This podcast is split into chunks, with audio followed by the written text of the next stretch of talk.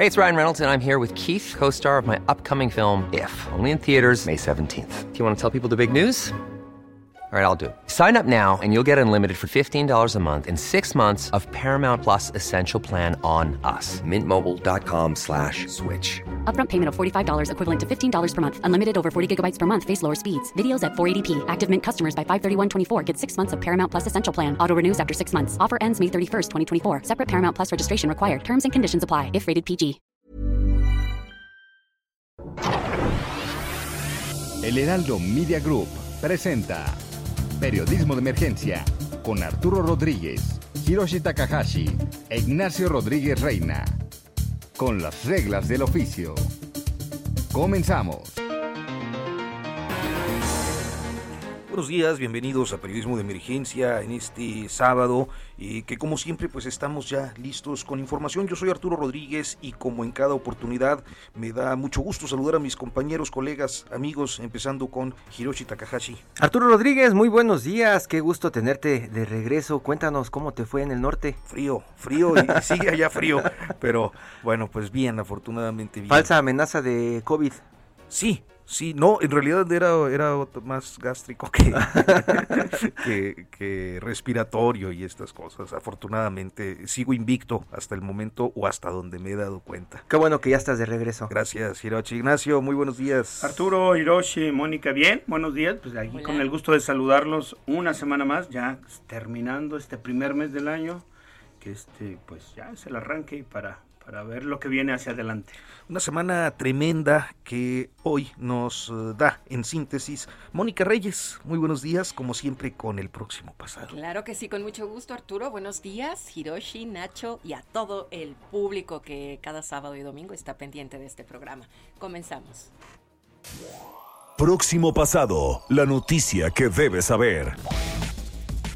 El asesinato de la periodista Lourdes Maldonado en Tijuana marcó el inicio de una semana de llamados internacionales, reproches internos, movilizaciones y justificaciones oficiales sobre la falta de protección a periodistas, pues la periodista había pedido personalmente al presidente López Obrador ayuda.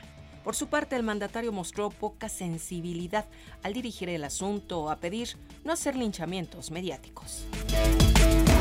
En general, el presidente López Obrador se mantuvo en el ojo público por diferentes cuestionamientos, con un cierre de semana calamitoso ante la publicación de un reportaje de latinos y mexicanos contra la corrupción e impunidad, en el que se acreditó que José Ramón, hijo del mandatario, vivió en una residencia rentada por un contratista de Pemex y en la actualidad vive con lujos inexplicados hasta este momento en Houston, Texas.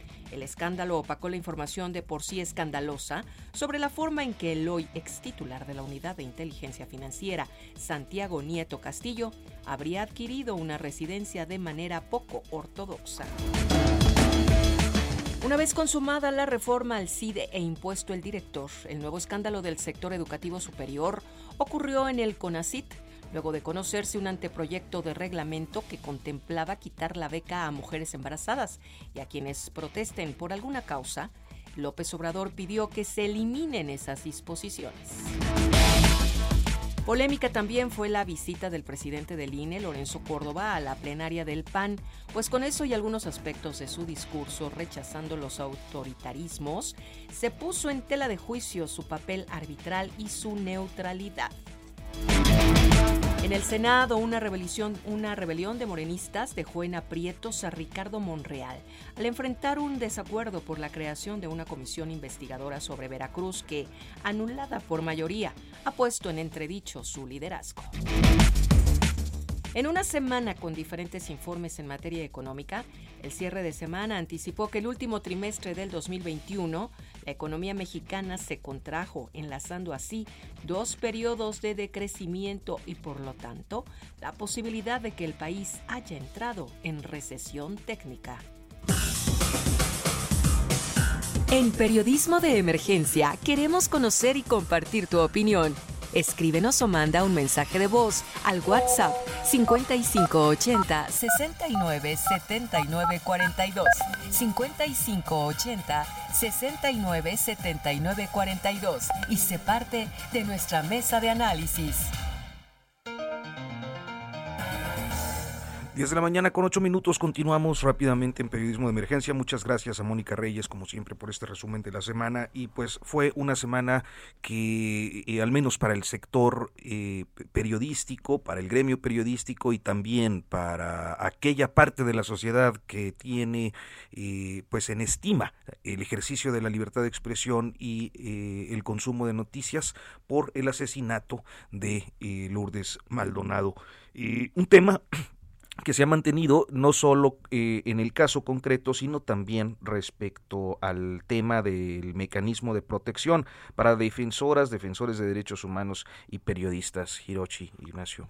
Sí, bueno, yo creo que el asesinato de Lourdes Maldonado, digamos, un poco es eh, la última fase o la más reciente fase, por, por desgracia, de agresiones y ataques contra periodistas eh, había ocurrido una semana antes otro asesinato de Margarito, un compañero fotoperiodista, Margarito Martínez, y previamente también había ocurrido en este año el asesinato de un colega en el estado de Veracruz, dos de las zonas donde han sido realmente pues eh, zonas rojas para el ejercicio de la libertad de expresión, en donde quienes han sido eh, víctimas pues han hecho un trabajo por tratar de de, informar sobre asuntos que son importantes, la corrupción local, la connivencia de los de las policías, de los policías municipales, de las secretarías de seguridad con el crimen organizado y otras actividades actividades delincuenciales, ¿no? Y creo que justo eh, este asesinato, sobre todo después de que eh, en el caso de Lourdes, bueno, habíamos visto un video cómo había ido ahí a Palacio Nacional a pedirle a López Obrador ayuda para protegerse pero lo cierto es que, eh, digamos, es una prolongación de una situación en la que muchas y muchos colegas han fallecido, han muerto, a pesar de que tienen eh, algunas medidas cautelar, cautelares del mecanismo de protección eh, que depende de la Secretaría de Gobernación. Está en la línea Alberto Jicotenca Alcarrasco, precisamente presidente del Consejo Consultivo del Mecanismo de Protección para Personas Defensoras y Periodistas. Y me gustaría arrancar preguntándole a Alberto qué falló en la protección de Lourdes Maldonado, siendo ella una de las que estaba siendo protegida por este mecanismo. Alberto. Sí, bueno. Hola, ¿qué tal? Buenos días. Sí, sí, adelante, Alberto. Con la comunicación, no estoy logrando entenderles. Sí, bueno, te preguntábamos, eh, eh, Alberto, pues después del asesinato Uy, parece que tenemos algunas dificultades con, la, con, la, comunicación. Esperemos que se restablezca muy pronto, ¿no? Pues bueno, el tema ha estado por ahí eh, a lo largo de la semana. Hubo una protesta de colegas el, el martes, eh, una protesta pues que abarcó a diferentes ciudades del país, eh, diferentes pronunciamientos tanto de organismos internacionales como de organizaciones nacionales de los diferentes colectivos Hirochi. Sí, y llama la atención en este caso de Lourdes Maldonado, que parece que ahora sí se tomó en serio por muchos de los colegas eh, reporteros que andan trabajando por todo el país, porque en ocasiones anteriores, cuando ha sucedido algún asesinato, incluso entre el mismo gremio se llega a minimizar el rol de algunos de ellos, ¿no? A veces dicen, él era un youtuber no era periodista, él era un este cuate de ventas, sí, este, siempre como que minimizamos el trabajo de lo que están haciendo algunos de nuestros compañeros en algunos estados, ¿no? Y en este caso, ahora con el asesinato de Lourdes, parece que pues sí llegó a unificar, a unificar este, pues este reclamo, ¿no? hacia hacia alguien, no, no, no sé si sea hacia el gobierno, con donde directamente tuviera pues, que hacer ese reclamo. Digamos, el Estado es el encargado de que digamos de ofrecer las condiciones de seguridad, ¿no? Para cualquiera, no solo para los periodistas, pero en este caso particular, pues para los periodistas que están haciendo un trabajo, pues de tratar de llevar información para que la gente se haga una idea de lo que está ocurriendo en el país y en el mundo. Parece que ya tenemos a Alberto Jicotengal de regreso. Alberto, muy buenos días. Hola, ¿qué tal? Muy buenos días. Hola, Alberto. Sí, te, comentaba, tú eres presidente del Consejo Consultivo del Mecanismo de Protección para Personas Defensoras y Periodistas. Y te preguntaba, ¿qué fue lo que falló con Lourdes Maldonado? Ella, sabemos, era parte de esta protección, ¿no? Pues mira, eh, tenemos diferentes niveles de protección en este país. Uno es a nivel federal, a partir de, del Mecanismo Nacional de Protección, y pero sin embargo, también hay algunas entidades federativas que tienen sus propios mecanismos. Este es el caso de Baja California.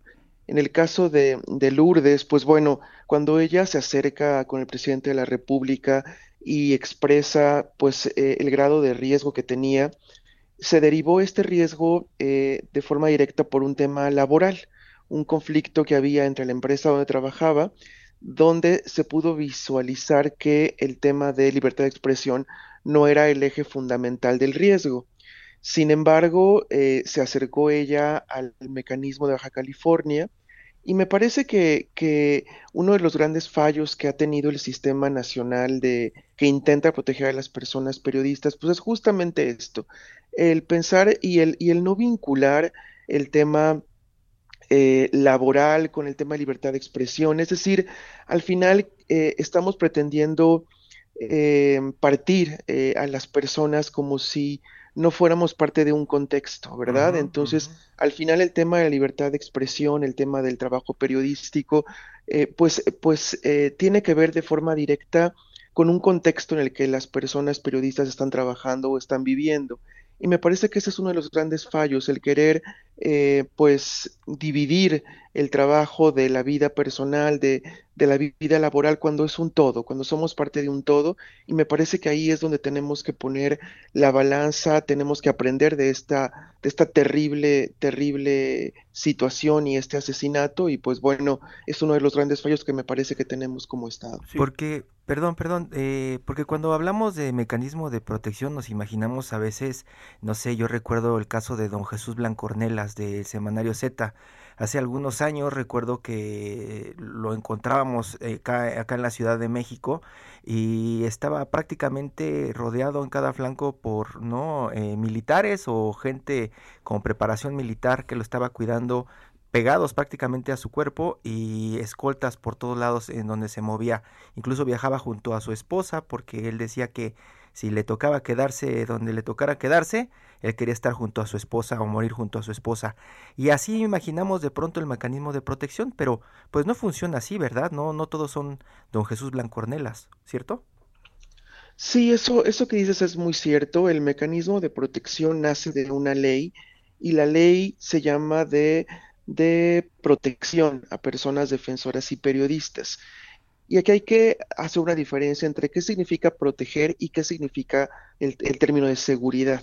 Cuando hablamos de seguridad estamos hablando de armas, estamos hablando de, pues prácticamente seguridad pública, que es un que incluye la protección, pero no lo es todo. La protección estamos hablando de un sistema mucho más amplio. La protección tiene que ver con crear garantías de seguridad para que no lleguemos a estos extremos, a tener que eh, invadir tanto la vida de las personas que tengamos que colocarle una escolta. El nivel de escolta ya es el nivel extremo junto con el desplazamiento forzado. El mecanismo actualmente también tiene a personas periodistas que, las tiene alojadas en espacios fuera de, de sus entidades federativas porque el riesgo de que pierdan la vida es inminente. Eso es el extremo. Sin embargo, la idea es no llegar a esos extremos porque eso al final deme mucho una vida eh, pues por así decirlo, común que tendríamos que tener todas las personas independientemente de a lo que nos dediquemos. Este mecanismo lo que pretende es pues ser lo menos invasivo que se pueda, pero cuando tiene que llegar a esos extremos, pues en definitiva se tiene que se tiene que hacer de esa forma. Hay muchas personas en este momento protegidas por el mecanismo, son más de 1500, pero no todas tienen las medidas duras eh, como el, el ejemplo que nos estás dando. Ese sería el extremo y la idea es llegar a, lo menos posible a, ese extremo. Alberto, eh, tú, digamos, participas en este consejo, que hay que decir que es un consejo de, personas, de defensoras de derechos humanos, como es tu caso, que eres el coordinador de la Casa del Migrante en Saltillo, eh, y has visto que por lo menos en este gobierno, y de acuerdo con las cifras oficiales, van decenas de periodistas eh, que han sido asesinadas, también decenas de personas defensoras de derechos humanos. Lo ves desde adentro. ¿Qué ha fallado? ¿Por qué siguen matando a personas defensoras de derechos y eh, periodistas más allá de lo que nos acabas de mencionar? Pues mira, eh, es muy lamentable lo que está ocurriendo. Me parece que eh, pues hay una seria deficiencia en el tema de procuración de justicia.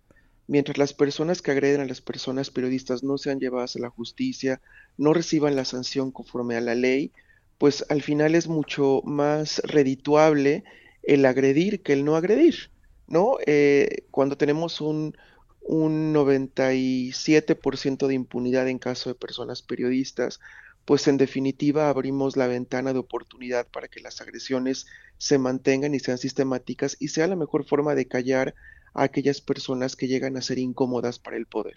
Entonces, uno de los grandes de, los, de las grandes fallas es el tema de procuración de justicia. Pero no solamente eso, tenemos un discurso completamente criminalizador desde la presidencia de la República, que prácticamente es de lunes a viernes, que tampoco abona a crear un clima de seguridad para las personas periodistas. Esta descalificación constante, esta persecución política eh, a partir del discurso, pues tampoco ayuda y abre la ventana para que eh, otros eh, gobernantes, tanto eh, presidentes o presidentas municipales como gobernadores o gobernadoras, pues se vean con la libertad que antes era políticamente incorrecto hacer, ¿no? Que era demeritar, desprestigiar el trabajo periodístico. En, esto no quiere decir que el Estado no pueda o que los gobernantes no puedan eh, disentir o, o, ir en contra de una postura eh, que tenga algún periodista, pero es la forma, es la forma que, que, también abona a que esto se mantenga, ¿no? Al descrédito de las personas periodistas. Eso, eso es pues, parte, parte, de lo que le, le comentaba a Nacho, la percepción que se da es que el Estado no tendría por qué estar cuidando a los periodistas, siendo el Estado el que está de pronto pues lanzando estas acusaciones contra, contra los, los reporteros, ¿no? Desde Palacio Nacional. Y también eh, da esa percepción, a Alberto, porque desde el año 2000 han asesinado a al menos 128 periodistas en este país y solamente con el gobierno de la 4T han asesinado a 52 periodistas y pareciera que ellos pues se lavan las manos de este clima de incertidumbre, de temor y de pues impunidad, como mencionas. Sí, lo que dices es muy cierto. Eh, solamente como un dato importante a analizar es que en el sexenio del presidente Andrés Manuel López Obrador, el incremento de personas que han solicitado protección del mecanismo ha sido del 70%, ¿no? 70% más que, que, en año, que en sexenios anteriores se está protegiendo a más personas porque la gente pues asume y, ha vivido situaciones de, de, riesgo. Entonces, en este sexenio, ya por datos estadísticos, no es por mera percepción, las agresiones en contra de personas periodistas se ha incrementado en un 70%. Alberto, entonces, sí, adelante. No, perdón, eh, te iba a comentar justo lo que decías hace un momento, la impunidad, digamos, es uno de los eh, alicientes eh, que permiten que obviamente sigan cometiéndose los crímenes si no hay ningún castigo. Y se está discutiendo en la Secretaría de Gobernación, de hecho el subsecretario, que es la cabeza del sector de esta unidad en, del mecanismo en la que tú participas, bueno, está, está promoviendo unos diálogos, le llama él, en el que básicamente una de las líneas es que se está queriendo transferir la responsabilidad a los gobiernos de los estados cuando sabemos que en ese nivel, en ese nivel de responsabilidad política que son los gobiernos de los estados, es donde es más fácil que un crimen de esta naturaleza eh, sea, eh, permanezca en la impunidad y no solo eso, sino que los propios agentes del, de los gobiernos del estado, del estado que sea de los 32 que existen en el país, pues muchas veces ellos son quienes exactamente cometen los asesinatos. Sí, es correcto. Lo que, lo que nos estás compartiendo es una nueva iniciativa de ley. En este momento la responsabilidad de la protección recae de forma directa en el gobierno federal. Sin embargo, dado el nivel de elevado de costo y elevado, dijo entre comillas, porque realmente este, lo que se invierte en el mecanismo en comparación de los grandes megaproyectos federales, pues es eh, mínimo, ¿verdad? Entonces, pero bueno, eh, eh, en, términos generales al gobierno federal se le ha hecho que muy costoso, ¿no? Para él. Exacto, exactamente, muy, muy costoso, cosa que no es así, pero bueno. es que me peguen, ¿no? Exactamente, esa es una percepción.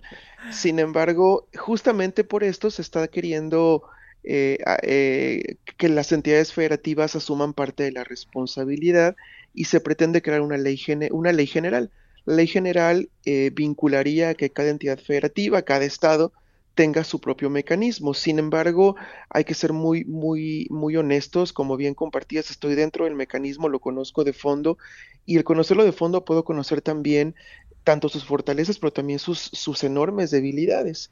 Y si en casi 10 años de trabajo de este mecanismo es un mecanismo todavía con mucha fragilidad, con muchas carencias en todos los aspectos, no únicamente económicos, sino en protocolos, en, en, análisis de riesgo, en, implementación de medidas, pues hay que decirlo en todas sus, sus letras, tiene muchas deficiencias y llevamos 10 años. Yo me pregunto, eh, ¿cuál es el costo de la curva de aprendizaje que vamos a pagar al momento de crear mecanismos estatales? me parece que estamos en un momento de una crisis de seguridad muy, muy alarmante, en donde no podríamos justamente en este momento darnos el lujo de probar una curva de aprendizaje que va a costar muchas vidas en cada entidad federativa.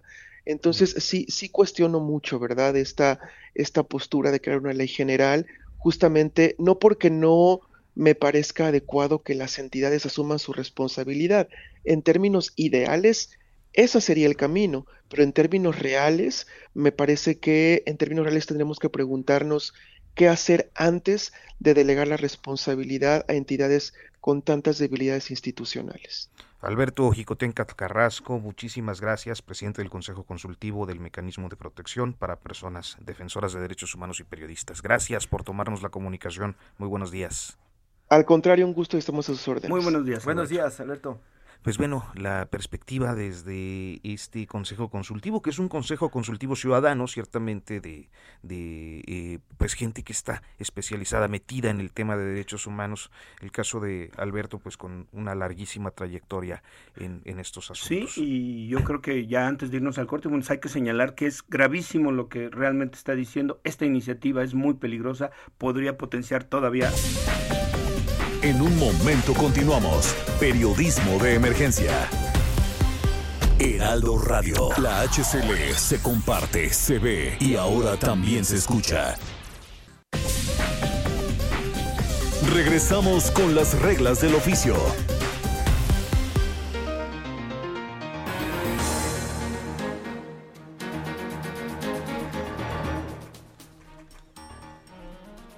Continuamos en periodismo de emergencia, son las 10 de la mañana con 30 minutos. Y bueno, Ignacio, estabas este, eh, haciendo algún comentario y creo que además es un comentario que vale la pena porque nos introduce a, nuestra siguiente invitada. Sí, estábamos comentando cuando nos llegó la guillotina, este, bueno, pues que el problema, eh, esta, digamos, esta pretensión del gobierno federal de ahorrarse dinero, eso también me, me parece que es muy... Eh, molesto, ¿no? Es decir, que por ahorrarse unos pesos entre el enorme presupuesto de la federación, pues vayan a intentar darle la responsabilidad a los gobiernos de los estados donde pues hemos constatado que hay los ataques muchas veces o una gran proporción de las ocasiones provienen directamente de los gobiernos municipales o estatales.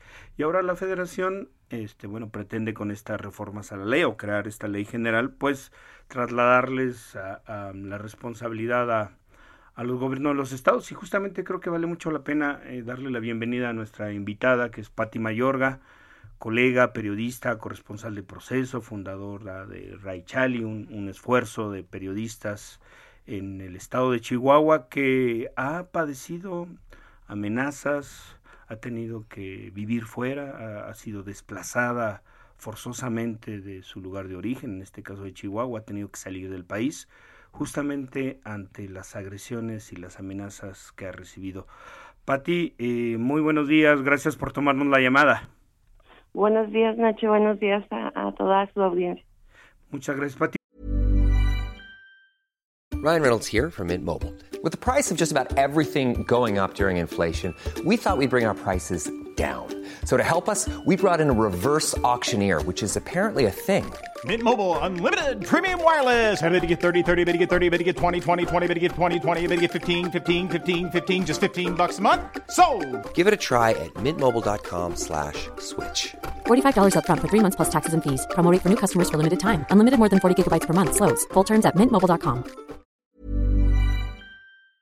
Pues estamos aquí, estamos platicando con él eh, justamente a raíz de la pues de la última ráfaga, diría yo, literalmente, de asesinatos de, colegas, eh, el más reciente de Lourdes, pues un poco la situación de, de, periodistas y cómo es, porque creo que en gran mayoría de ocasiones la sociedad no tiene pues esta empatía de o, y no tiene el conocimiento de cómo es vivir en circunstancias de peligro, de amenaza, de acecho, como, como ha sido tu caso para ti y que has tenido que, que incluso salir, salir del país durante un tiempo para, para bajar el nivel de riesgo.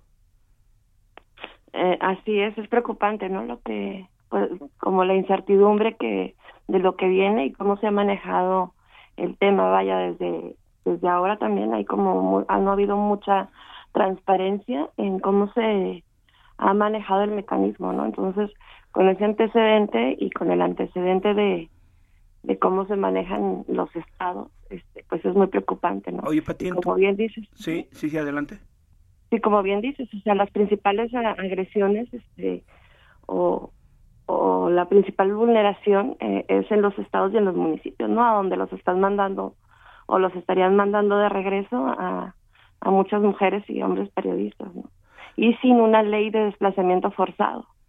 O sea, no sé bajo qué criterio eh, se les esté dando el apoyo, el acompañamiento, porque no es nada más como eh, darles, no sé, un dinero para renta o, para una despensa mensual, ¿no? Es el impacto eh, de, un desplazamiento forzado, es terrible, ¿no? Y, no hay como un mecanismo de fortalecimiento, ¿no? O de acompañamiento psicosocial para valorar los impactos que hay, ¿no? Oye, ¿y tú, que, tú que te viste forzada a, desplazarte, a salir de tu lugar, de tu terruño, de tu familia, ¿cómo se vive, Pati? ¿Cómo se vive esa situación?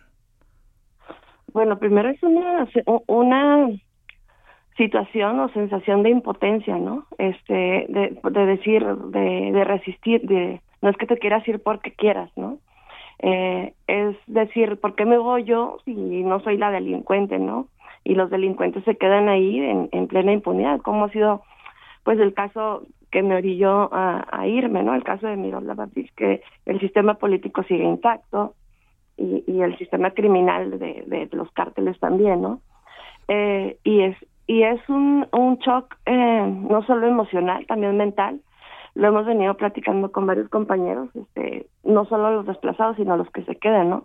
Hay un impacto incluso en el trabajo periodístico, ¿no? Porque se genera un síndrome que se llama la página en blanco, entonces desde ahí es como bloqueos emocionales, mentales que te que te cuesta más eh, hasta escribir, ¿no? Redactar, eh, se, es, es muy complejo, no, no todos tienen, por ejemplo, la oportunidad de, de tener un apoyo como el que yo tuve, ¿no? Este, de, de, de tener, de tener un acompañamiento cercano, de que se me entendió, que me fueron llevando hasta irme involucrando en otra redacción, que tampoco es fácil, o sea, porque no son muchas las emociones que, que, conllevan, ¿no? Aparte tu familia lejos, este, y, y sobre todo las mujeres que generalmente pues, somos las cuidadoras de los papás o de los hijos, es muy, muy, muy complejo, o sea, el impacto es brutal, ¿no? Y, este, y, y, y en medio de, de estar sorteando, pues, a veces amenazas directas, a veces este, al sistema mm, político que sabes que, que está en tu contra, ¿no? O que está intocado eh, en medio de una de, como de un campo minado que es la impunidad, ¿no? Que no sabes dónde pisar. Este, y sobre todo los retornos son brutales, o sea, porque cuando logras eh, como tener cierta tranquilidad o cierto arraigo en otra en otra parte, y que logras eh, como calmar un poco tu mente y, tu corazón.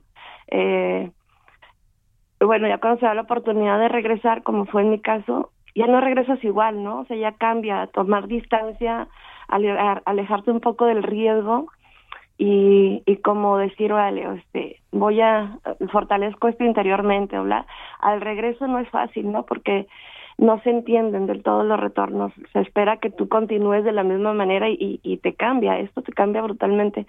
Yo considero que para bien, pero pero no no se entiende pues el desplazamiento forzado y por lo tanto si no se entiende y si no hay una ley de desplazamiento forzado, si no hay un acompañamiento psicosocial o, terapéutico, el, es brutal, ¿no? Y yo no, sí me preocupa mucho que son muchos los que estarían regresando a sus estados y que aparte de ponerlos en manos del enemigo casi, este, no haya esta, este acompañamiento que debe haber para fortalecer al periodista, que es lo que justo lo que hemos hecho como gremio, ¿no? Asumir nuestra propia seguridad, asumir nuestro propio fortalecimiento y este y bueno, sí es preocupante lo que viene, ¿no? Patricia Mayorga, además de eso, pues se deja de hacer periodismo y imagino que de pronto en la zona donde trabajas se menciona tu caso como uno de los problemas que podría enfrentar un reportero que quiere hacer su trabajo, ¿cierto? Claro, el mensaje es muy muy fuerte, ¿no? Eh, en el caso de Chihuahua sí, yo considero que recién hay esfuerzos, este, pues que se han concretado ya de periodismo independiente, pero sí sí, sí, sí siento y sí veo que hubo un impacto eh, generado por el miedo de lo que pasó con Miroslava o, y, mi propio desplazamiento, ¿no? Este, en, el quehacer periodístico. Eh, sí creo que afectó el nivel de periodismo que hay en, en Chihuahua y, y obviamente pues ya no está Miroslava, ¿no? Este, ya no hay, digo Miroslava y otros más que se han desplazado, ¿no? O que han asesinado.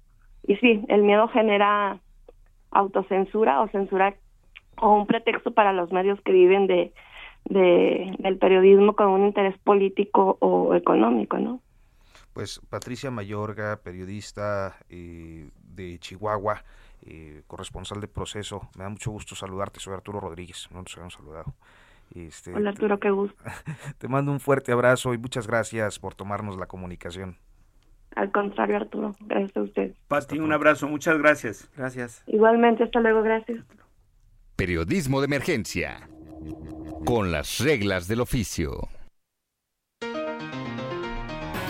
Pues vamos a cambiar rápidamente de tema. Desde la semana pasada perfilábamos algo eh, durante la conversación con Marta Bárcena y es esta tensión que pues hacía décadas que no sucedía eh, en, en Europa particularmente eh, con el mundo occidental eh, y teniendo como protagonista pues a la Federación de Rusia.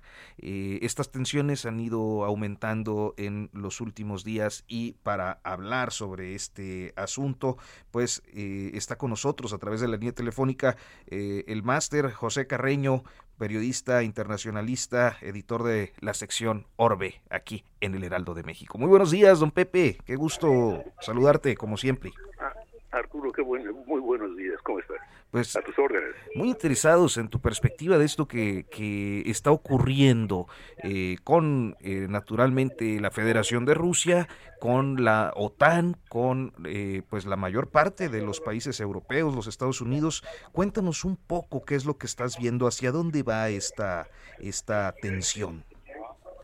Mira, yo lo pondría como así como, como una de esas situaciones en que el que el que te estañe primero pierde en, donde dos, dos tipos muy fuertes eh, o, que se consideran fuertes están tratando de ver qué tanto pueden hacer que el otro pestañee y, a partir de eso qué, puede, qué ventaja pueden tomar.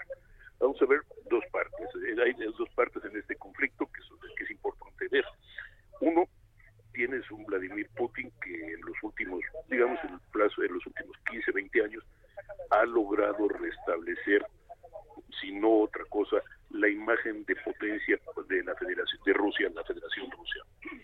Acuérdate que Putin afirma que la disolución de la Unión Soviética es uno de los grandes dramas, una de las grandes tragedias del siglo XX, y él se ha dado a la se ha dado a la tarea de tratar de reconstituir un poco esa Unión Soviética. Esto es ya no en términos de una gran federación de estados, pero sí en términos de una federación rusa que como núcleo de una alianza de estados, de, los cuales todos ellos, todos miembros, son no por accidente antiguas repúblicas soviéticas, como Bielorrusia, como Kazajistán, como uh, Azerbaiyán, y Ucrania es una parte importante de, ese, de esa de ese, de ese, de ese pues de ese rompecabezas ¿no?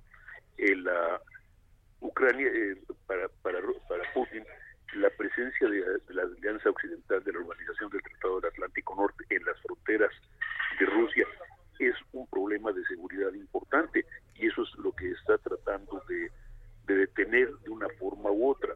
Para los rusos esto es muy importante desde las épocas de los Ares, no esto no es nuevo, fue la época de la Unión Soviética y es en esta época. La diferencia, para ponerlo de esta manera, es que hace, hace 40 años ah, la OTAN estaba a aproximadamente 1.500 kilómetros de Moscú. Si, eh, con la, si Ucrania llegase a ingresar a la Organización del Tratado del Atlántico Norte, estaría a 800 kilómetros de Moscú. Eso es, y eso es inaceptable para el señor Putin. Ahora, la otra cara de la moneda, Ucrania no es parte de la OTAN. Ucrania ha sido, pues, desde el tiempo de los Ares, parte integral de, Rusia y históricamente tiene un papel muy importante. El, el primer Estado ruso, si se quiere decir de esa forma, el Estado medieval ruso, primer Estado medieval ruso, se crea en Ucrania. Kiev es la capital del primer imperio moscovita. Así que hay un, una larga, larga historia. Ahora, a partir de eso, obviamente, eh, pues se dan, se, se, dan, se dan las tensiones, por un lado la OTAN, por otro lado una Rusia que se siente segura de su nuevo de su poderío militar, que siente que tiene además un arma importante eh, y los suministros de uh, materias primas y muy especialmente gas natural a los países europeos. Esto le permite también presionar a países europeos individualmente o, o, hacer que países europeos individuales sientan ciertas uh, limitaciones para actuar contra Rusia. Es el papel que estamos viendo en Alemania, en Alemania que, uh, que no está muy de acuerdo en, en la movilización contra la OTAN, contra Rusia, perdón, que de hecho no, no ha enviado armas a Ucrania, los demás países lo han hecho, y pues evidentemente también es un momento importante para, y perdón por el brinco, pero ahorita lo vamos a juntar, un momento importante para Joe Biden, un, presidente americano al que adentro de los Estados Unidos se le considera débil. Entonces tienes una situación en la que un presidente que al que se considera débil está de alguna manera obligado a dar una a poner una cara fuerte o una cara dura ante la ante la ante la Federación Rusa porque está, también eh, en juego el liderazgo de los Estados Unidos ahora en ese marco Biden está limitado los estadounidenses no tienen ganas no están contentos con la idea de una nueva guerra o de una nueva intervención militar pero sí está obligado por pues eh, ahora sí que el liderazgo o la, el reclamo del liderazgo lo obliga a enviar por lo menos a hacer el gesto de enviar tropas a la a Europa del este a Europa del este para tratar de, de, darle más eh, de la, postura de la OTAN en, Europa del Este no olvidemos que los países de Europa del Este países como Polonia como Hungría como la República Checa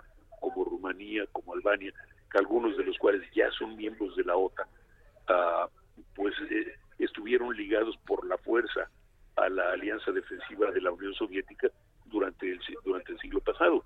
Esto por supuesto, hay, muchos que pueden diferir de, ese, de, de esta posición, pero pues el, eh, la realidad es que en, en países como la, la antigua, la, la, mitad de Alemania, la Alemania del Este, Polonia, etcétera, hay tanto resentimiento como afecto hacia los estados, hacia, hacia la Unión Soviética. Así que tenemos una situación, un, verdaderamente una cuestión muy, muy, muy compleja. Y si a esto le añades que el presidente de Ucrania, Zelensky, le, Zelensky, le dijo ayer al eh, dijo ayer que no que la situación no estaba peor que el año pasado pues hace las cosas más complicadas pero hay que recordar dos cosas. Uno, en 2014 eh, la Federación Rusa literalmente le, se anexionó la península de Crimea. Dos, que era que era de, que era, de Ucrania y así que le quitó parte del territorio. Dos, que hay alrededor de un 17 a 20% de la población de Ucrania que es étnicamente rusa, que están ubicados en el noreste de, de noroeste de Ucrania y que eh, precisamente en las zonas donde se cree que pueden intervenir las tropas, eventualmente las tropas rusas, para, para crear una división o crear una o anexionarse esos territorios, cercenándolos de Ucrania. Es ahora eh, para la Federación Rusa puede ser una cuestión de así de necesito acertar, hacer que el mundo esté consciente de mi fuerza, necesito que se me reconozca otra vez como, como potencia en el concierto mundial, pero también puede ser una jugada en la que simplemente está midiendo fuerzas para ver qué tan lejos puede llegar en su plan de restablecer su sus, sus fronteras de seguridad. Y Putin mismo se queja de que el problema es que Occidente no ha respetado las ah, condiciones de seguridad de, que, ha presentado la Federación Rusa. Así que es, es como tratar de resolver un, un acertijo sin la mitad de las piezas. Pepe Carreño, muy buenos días. Te saluda Hiroshi Takahashi, qué gusto saludarte. Hola, buenos días. Y, y, rápidamente platícanos, eh, en esta aldea llamada México, en donde lo internacional se, se reúne en los alrededores de la colonia Condesa y no más allá, ¿Qué importancia puede tener este, este pleito internacional, Pepe? Eh, sabemos en Alemania, Europa, que el gas natural es muy importante. 30% del gas natural que consumen allá implica eh, este pues el paso por Ucrania y también eh, lo que dices del imperialismo ruso no tratando de medir fuerzas con Estados Unidos y también alineando a los que eran parte de la Unión de Repúblicas Socialistas Soviéticas pero México, ¿dónde queda? Siendo que hasta en el tema de los embajadores está mandando a un coordinador de la memoria histórica de este país, Pepe.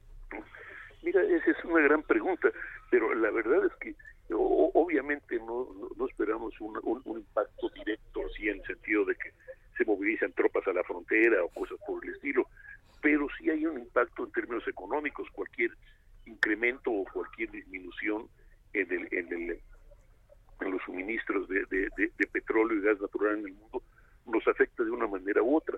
Por ejemplo, mucho del gas, parte de, es decir, parte de la idea es que los Estados Unidos eh, envíen gas natural a Europa, lo cual en, que, eh, obviamente encarecería gas natural en Estados Unidos y obviamente encarecería algunas ah, algunas de nuestras propias importaciones. así de gas natural. Así pues que tendríamos, es, es como una escalada, ¿no? Es decir, tenemos eso. Ahora, la otra cara de la moneda, y perdón, déjame usar un ejemplo muy, muy, muy, muy extremo. Eh, vamos a suponer que hubiese una posibilidad de guerra real entre Estados Unidos y Rusia o Estados Unidos y China, sin, sin con el uso de proyectiles, todo este tipo de cosas. Uno, la, vamos a, pues digamos que muchas de las grandes bases militares de los Estados Unidos y navales están no solo en, eh, a lo largo de la frontera con México, en una franja así en, los estados fronterizos, sino bases navales en San Diego, bases navales en, eh, en el Golfo de México. Con lo cual, pues mira, radiación no reconoce pasaportes ni fronteras. Maestro Pepe Carreño, muchísimas gracias por tomarnos la llamada. Muy buenos días. Un abrazo, Pepe. Señores, muchas gracias. Abrazote. Y bueno, pues... Todo menos fútbol. Rápidamente nos vamos a, nuestra sección Todo menos fútbol, aunque en este caso es fútbol, pero fútbol americano. Estamos ya a unos días de eh, pues el Super Bowl y naturalmente hay una inquietud que Hiroshi quería plantearle esta vez a nuestro invitado. Aarón Soriano, periodista deportivo de marca Claro y especialista en fútbol americano. Buenos días.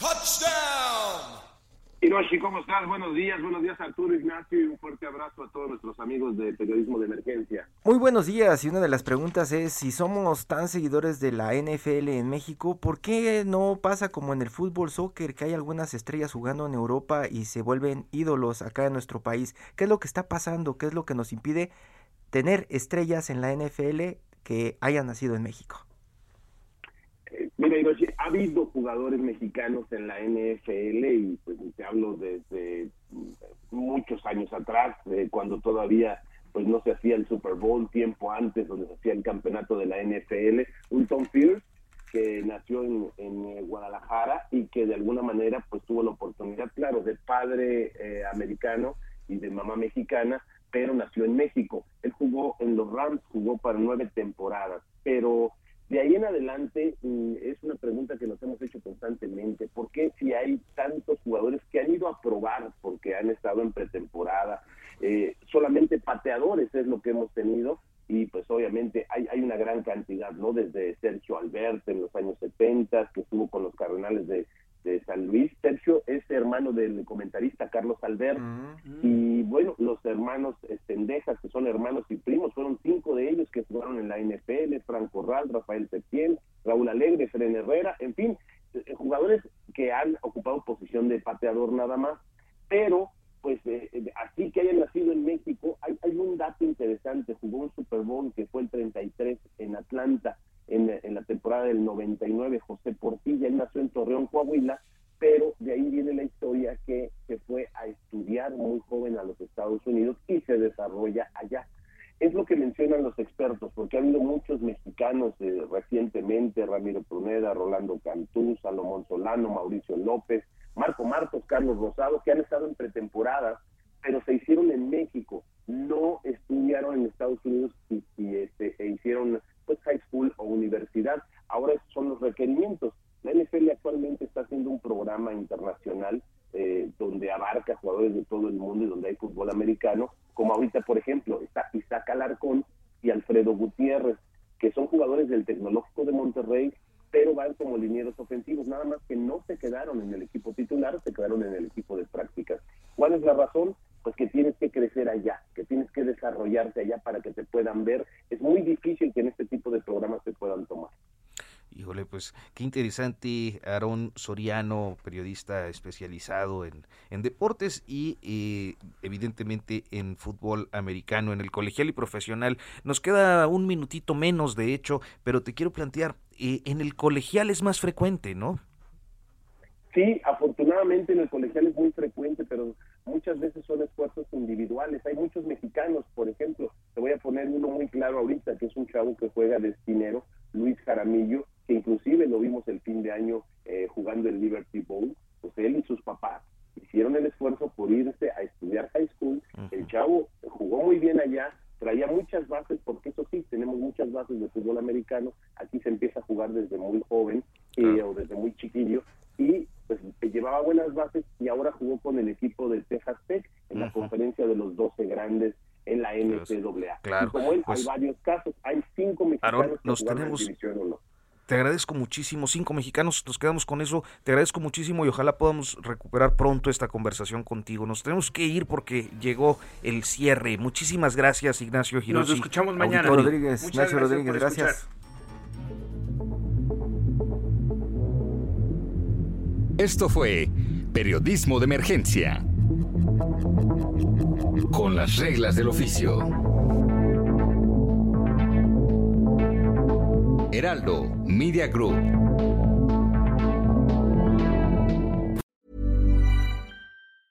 Even when we're on a budget, we still deserve nice things. Quince is a place to scoop up stunning high-end goods for 50 to 80% less than similar brands. They have buttery soft cashmere sweaters starting at $50, luxurious Italian leather bags, and so much more. Plus, Quince only works with factories that use safe, ethical, and responsible manufacturing.